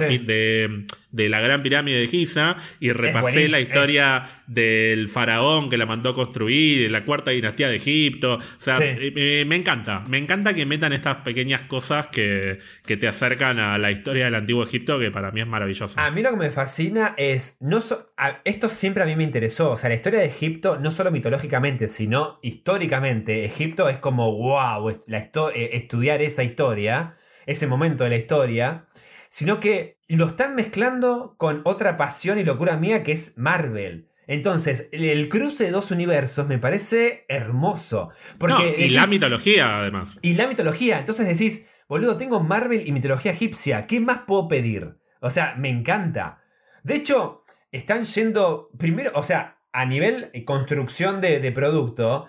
eh, tenemos antes mitología egipcia que mitología griega, ¿o no? Todavía no tenemos nada griego en el No. MCU, ¿o no? Lo vamos a tener a Zeus dentro de poco. Bueno, pero digo, ahora nos metieron, ahora no solo tenemos los asgardianos, tenemos los principales dioses de otras dos este, em, culturas este, occidentales. Sí, la Eneada y Heliópolis es eh, más importante en este momento en el MCU que los dioses griegos, o sea, que el Olimpo. Sí, Eh, totalmente. lo cual vos en su momento dijiste que te parecían mucho más interesantes los egipcios, porque dijimos, los, eh, los griegos son como los mainstream y los Sí, egipcios son los sí. under. Entonces está totalmente. bueno que se luzcan tanto. Totalmente. Además, me parece que injustamente y, e históricamente fueron relegados los, dios- los dioses egipcios a nivel del estudio de la mitología egipcia, porque, ay, Grecia, la, la cuna de la civilización occidental, qué sé yo, y son todos unos gordos vagos, mala onda, y acá yo siento que los egipcios, eh, la mitología egipcia, para mí es mucho más... eh, más callejera, no sé, siento que es más interesante. Voy a decir algo muy polémico y no lo voy a elaborar mucho más. ¿Qué? Los dioses egipcios son DC. Ok. Los dioses griegos son Marvel. Y los dioses romanos son Sony. O sea que, ah, pará, es interesante eso. O sea que, claro, eh, los romanos le robaron todo a. lo robaron y lo copian mal a los griegos. Y los egipcios hacen la suya. Que son como. tienen cosas buenas y cosas malas. Sí. Porque- Pero bueno, lo que vemos todos, lo que consumimos todos es Marvel y los dioses griegos, que todo el mundo sabe quiénes son los dioses griegos. Tal cual, tal cual. Nada, lo, lo tiré por ahí porque se me cruzó por la cabeza. Me gustó, me gustó igual, ¿eh? me gustó la comparación. Claro, y Zack Snyder, así como usa el filtro oscuro para DC, acá en el Cairo los egipcios te usan el filtro naranja amarillo, claro. Sí, no sé si querría ver una película de Moon Knight dirigida por Zack Snyder. Me parece que to- todo lo que me está gustando de esto se va a la mierda. Es que- Pero bueno, es, es- es es que otra se vería- conversación. Se vería todo negro y solo Moon Knight eh, blanco ahí saltando, básicamente. No, y una sí. secuencia de 5 minutos de Moon Knight peleando en cámara lenta con una canción de jazz de fondo. Bueno, no importa. La pelea, ¿qué te pareció? Me gustó. ¿No sentís que eh, fue un buen balance entre pelea eh, con personas carne y hueso con momentos digitales? Sí, me molestó muchísimo menos lo digital Eso. en esta pelea que en la anterior. Sí. Sí. La capa se lució mucho más que la semana pasada. Totalmente. La sentí más real. La sentí real la capa. Sí. Ese es el tema. Me encantó el momento. Dos momentos me encantaron de la capa. Uno Sí. cuando salta, que se arma la Sí. forma de la media luna, que me pareció bellísimo. Que ya lo había visto igual en algún spot o en, o en algún tráiler. Y después, cuando le disparan, la abraza a Laila para protegerla. Y viste que después da dos piruetas, no una, da dos en el aire. Y les devuelve las balas a todos. Sí, sí. Eso me sí. pareció espectacular. Mal. No, y además, cuando la envuelve a Laila, ¿no sentías, no, no sentías que tocabas la, La textura, la sí. textura de la tela? Porque parece que es una tela que no es de este mundo. Sí, se sintió. Es que Sí. no es de este mundo. Yo te conté que en los cómics esa capa está puesta sobre la estatua de Konshu cuando Mark consigue sus poderes y se la pone. Cuando, Ah. revive, se pone la capa de Konshu y dice voy a ser el avatar de Konshu. Por ahí lo vemos eh, en algún momento de la serie, estaría bueno. Viste que en un momento le dice, eh, mi armadura, eh, ¿cómo le dice Konshu a... No podrías hacer nada sin los poderes curativos de mi armadura. Eso explica Eso. también por qué lo cagan a lanzazos después y sobrevive. Bueno, Es un esa era mi pregunta. Es un Moon Knight mucho más, eh, más sobrenatural que el de los cómics. El de los cómics ¿en no tiene tanto de esto. El de los cómics es un, un Batman, digamos, que se Ah, arma su traje y nada, tiene por ahí algún poder de la luna. Yo te conté en algún momento de las fases de la luna que por ahí influían de alguna manera en sus poderes. Sí, sí, pero sí, el traje es un traje, es un traje Ah, X. o sea que es más poderoso en, en el MCU que en los cómics. No sé si más poderoso, porque si se muere, Konshu lo revive después. Lo ha revivido a Mark en los cómics. Acá vemos que el traje que tiene es 100% sobrenatural, que eso es algo que lo sabemos desde el día 1 porque vemos que se forma alrededor de su cuerpo como si fuese una momia, que es algo que en los cómics no pasa. Paréntesis, esa fue una idea de Kevin Feige, lo contó no sé si Mohamed o, o alguien, que Mira. Kevin Feige venía flasheando desde hace tiempo con introducir este tipo de, de efecto, en- como un efecto de momia, que además es algo que le gusta desde muy chico. Creo que cuando era chico y visitaba museos y, ve- y veía películas eh, que tuviesen que ver con momias y con Egipto, le gustaba mucho el- como el efecto de la momificación en, Sí, sí, en sí, películas sobrenaturales. Así que es algo que le quedó desde hace mucho tiempo. Pero bueno, un aporte más de tantos que ha tenido Kevin Feige. Eh, una cosa que no me gustó, pero no tiene que ver con la pelea, con nada, sino con la dirección, la transición. Cuando Konshu le dice, dale, ponete el traje, y están titilando las luces, qué sé yo, de repente aparecen los cuatro, los cuatro esos en caballo, ¡ey! ¡No está! Y ya estaba Konshu allá arriba. No, Moon Knight. Eh, perdón, estaba Moon, Moon Knight allá arriba. Siento como que no estuvo prolijo el cambio de, de plano. Sí, a mí me pareció un poquito desprolijo eso también. Sí, pero bueno. me pareció desprolijo, pero eso, eh, igual, ojo, eso puede ser edición, no tanto dirección igual. Pero el director también es responsable de la edición, así que culpa de Mohamed. Bueno, el director también te retrató a Laila de una manera que Justin y Aaron no te retrataron la semana pasada. También no, eso. justo donde corresponde. No, por eso, sigue estando la balanza. No, no, este capítulo concluye, spoiler, con que la balanza es a favor de Mohamed y tal vez tengas razón, tal vez tengas razón. De que no se lució tanto por culpa de los, de los pésimos guionistas. No, mentira, de lo del guion del primer capítulo. Que de nuevo, vamos a ver si llegás a volver a ver toda la serie completa de principio a fin, si el primer episodio tiene el mismo efecto que tuvo la primera vez que lo viste, ya sabiendo que tal vez hay una tercera personalidad o, o cosas que por ahí no nos imaginamos todavía. De nuevo, me parece que esta serie, viéndola de principio a fin, va a tener más que nunca el efecto película. El efecto... Bueno, Moon Knight no apareció en los primeros 45 minutos porque estamos viendo la introducción de la historia. O sea, ya viene. Es como esperar que eh, pase todo en los primeros 20, 25 minutos de una película común y corriente. No. Se prolongan un poco más los periodos porque son capítulos, porque en total son 3 horas y pico, 4 horas. Pero tiene que ver con la introducción, el nudo y el desenlace de la historia. Veremos. Por ahí la semana que viene y la otra y la otra se va todo a la mierda y, y se desinfla la serie pero por como viene la mano me parece que no. Yo pensé que no te había gustado la transición de Moon Knight a Mr. Knight, que dijiste, oh, ya me tuvieron que meter a Mr. Knight para meter No. una escena graciosa. Bueno, Ahí sí, escuché tu voz, Mirá, escuché mirá, tu voz cuando pasó eso. Me había olvidado de eso. Cuando apareció, encima este, este Mr. Knight que apareció, me pareció más Deadpooli- Deadpoolizado que el de la capítulo anterior. Pero me gustó que se lo sacaron rápido encima cuando empezaron a clavarlo. O sea, me gustó el chiste de decir, che, no, no, no, volvé vos, Mark, porque la verdad que no sé qué carajo hacer. Eso, por más que es muy Deadpool, me, me sacó una sonrisa. Y, a ver, a ver, yo voy a decir esto. Mr. Knight no me está cerrando, pero eh, porque me gusta mucho Moon Knight. Yo quiero ver a Moon Knight. Me gusta estéticamente todo. Lo quiero ver más a él, menos a Mr. Knight. Pero no porque me caiga mal Mr. Knight, sino porque me gusta mucho Moon Knight cuando aparece en escena. Te lo voy a llevar a otro lugar. Me parece que a vos lo que no te gusta es que metan a Mr. Knight cuando debería estar Moon Knight. sí, cuando sí, se siente sí, orgánico. Mr. Knight, como es al final del episodio, para mí te gusta. Sí, es verdad. Es verdad. Tenés razón. Me gusta. Mirá cómo mirá, te conozco, mirá ¿eh? cómo me conoces. Es verdad. Mr. Knight no tiene que estar en momentos que, donde tiene que estar Moon Knight. En el capítulo anterior me introdujeron a Mr. Knight, pero porque sabía que era la pre- era en la, Era la alfombra entrada. roja, La entrada antes entonces, del dale, plato principal. Dale, claro. Acá me pareció, la- el momento de la pelea me pareció colgado. No tiene que estar Mr. Knight acá. Méteme a Moon Knight. Es cierto, pero para mí fue inteligente que lo hicieran porque termina de subrayar algo que por ahí la semana pasada podía ser ambiguo, que es Mark Spector es Moon Knight, Steven Grant es Mr. Knight.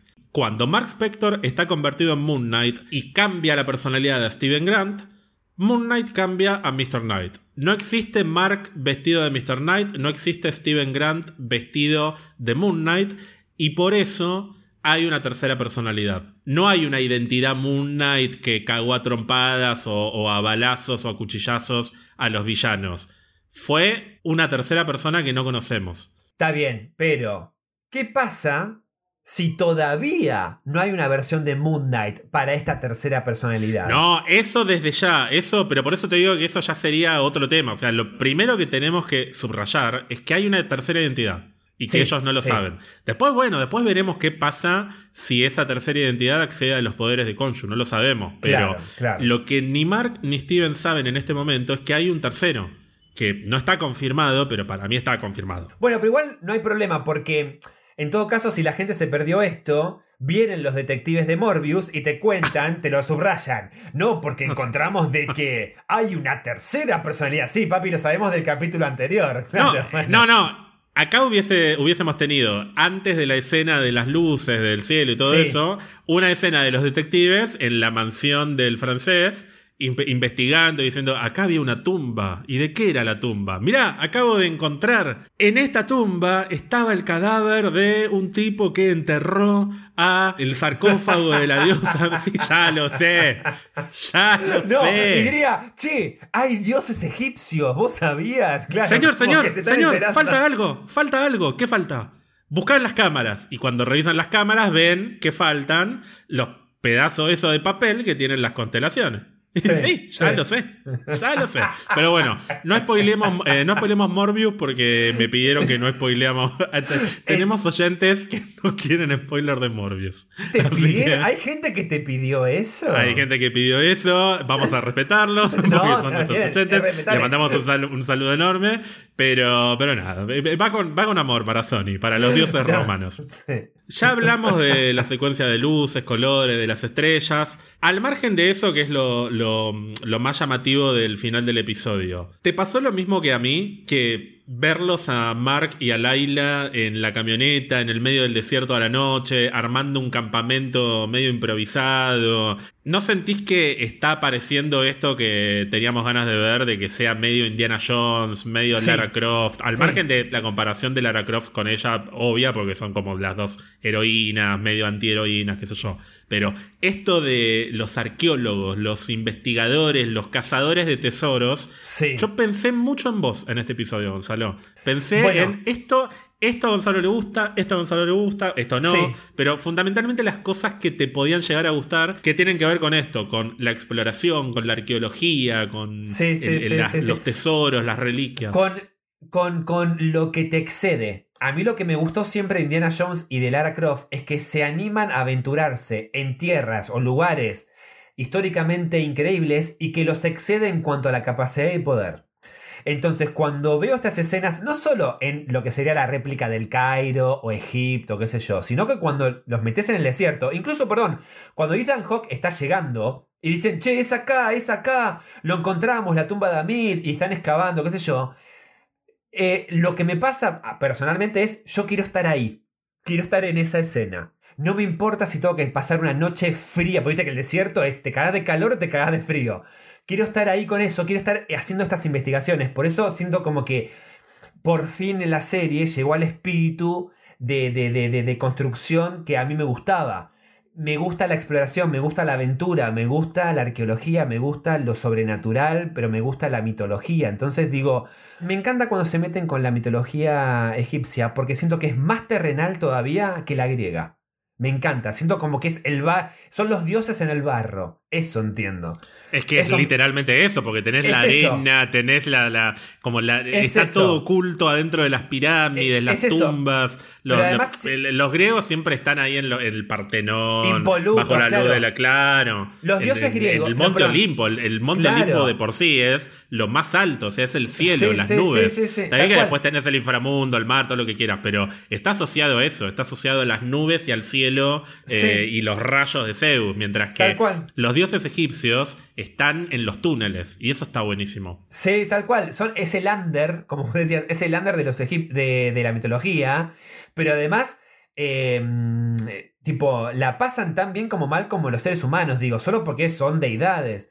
Entonces, que se metan en un terreno tan lindo y que personalmente me gusta tanto como la mitología egipcia, a mí me encanta. Entonces yo veía eso y yo pienso en Indiana Jones y pienso en que mi saga favorita de videojuegos es Lara Croft, es Tomb Raider. Entonces es la combinación perfecta. Yo estaba esperando que por fin esto lo muestren en un capítulo.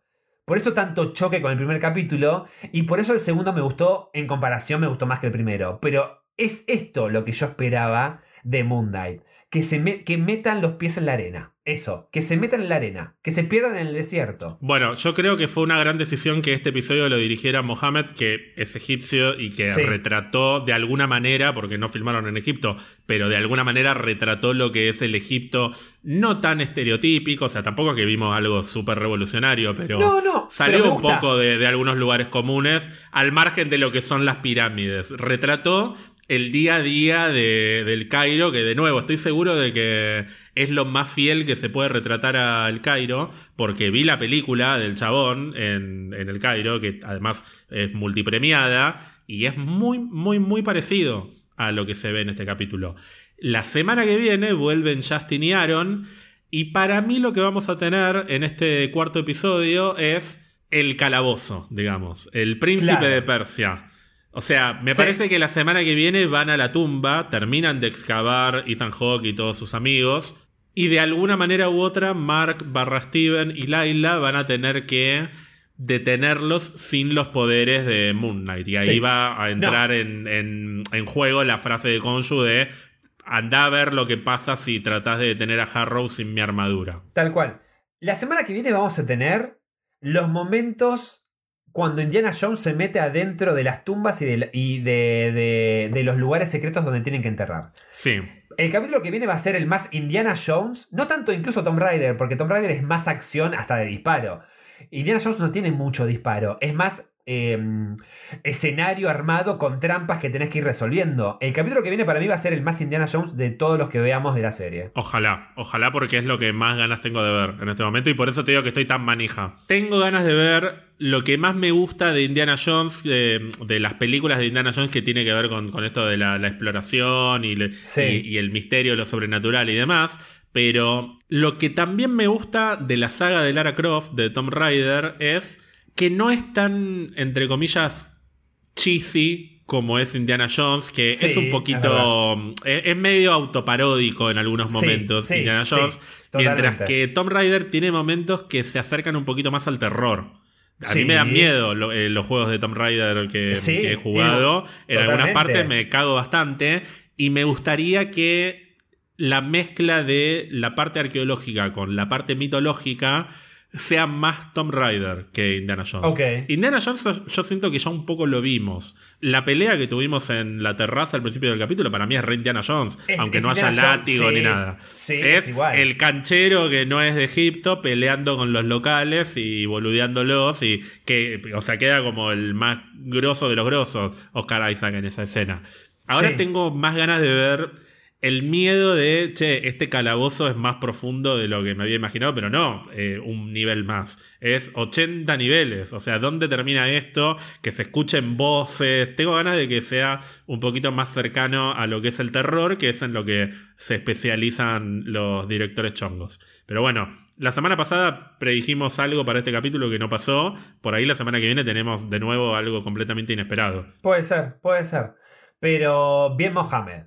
Bien, Mohamed. Sí, y no nos olvidemos de que el mensaje de Konshu para Mark, que se lo dice a Steven, es liberame. O sea, en algún momento van a tener que ir a la pirámide de Giza también. ¿Cómo se, cómo se libera al dios encerrado en una eh, estatua de piedra? ¿Se rompe? ¿Hay que romperla? No tengo la menor idea, pero en principio la estatua está en la pirámide. Así que, ¿a dónde irán la semana que viene? ¿Irán primero a la pirámide o primero a la tumba de Amit? No, no, no, no, van a Amit. No, van a mí.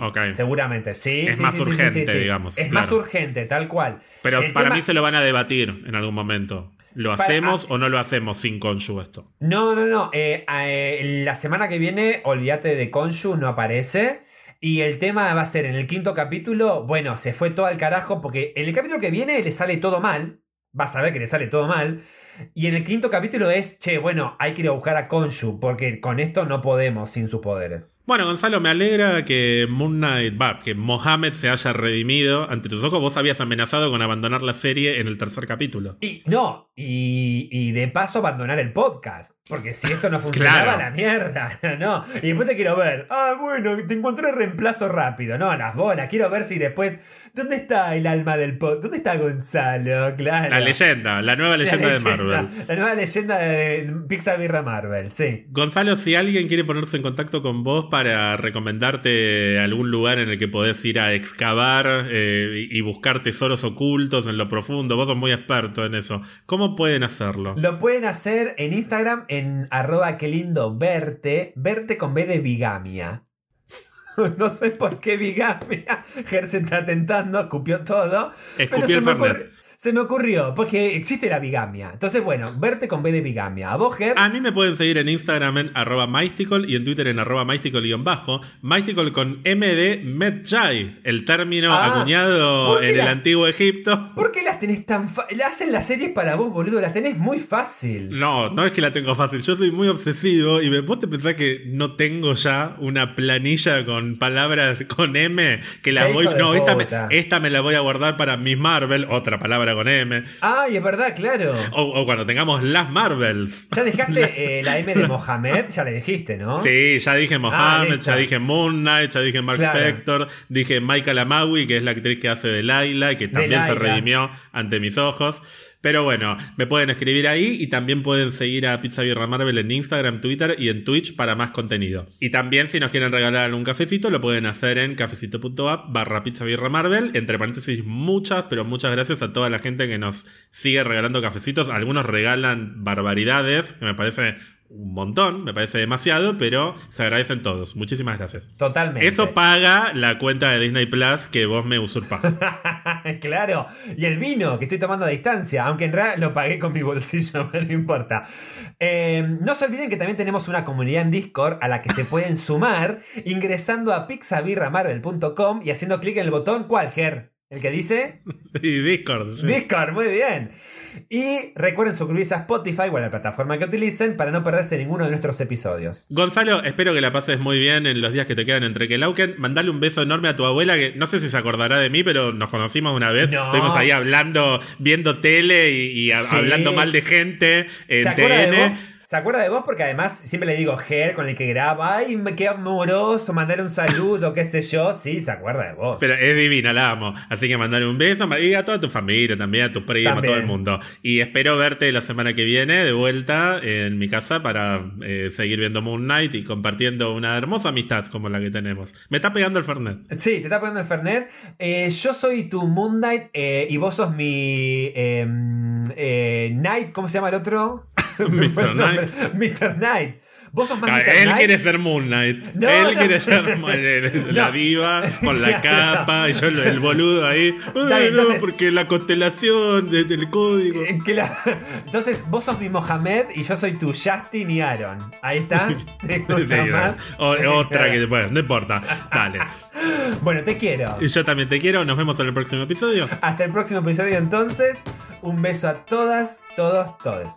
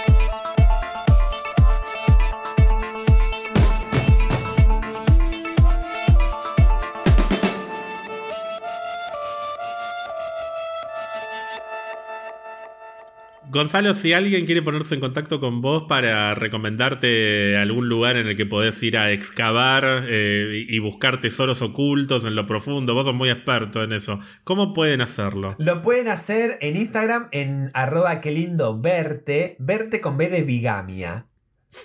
No sé por qué bigamia. Ger se está tentando, escupió todo. Escupió se el me, Fernet. ocurri- se me ocurrió, porque existe la bigamia. Entonces, bueno, verte con B de bigamia. ¿A vos, Ger?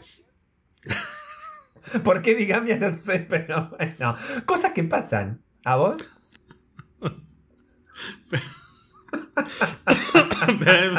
Se no puedo atoró. hablar. Se atoró. Aparte, qué forzado. O sea, siento que te metiste y bigamia. No, ¿Eh? no, lo pensé ahora porque no encontraba nada del capítulo con B de larga.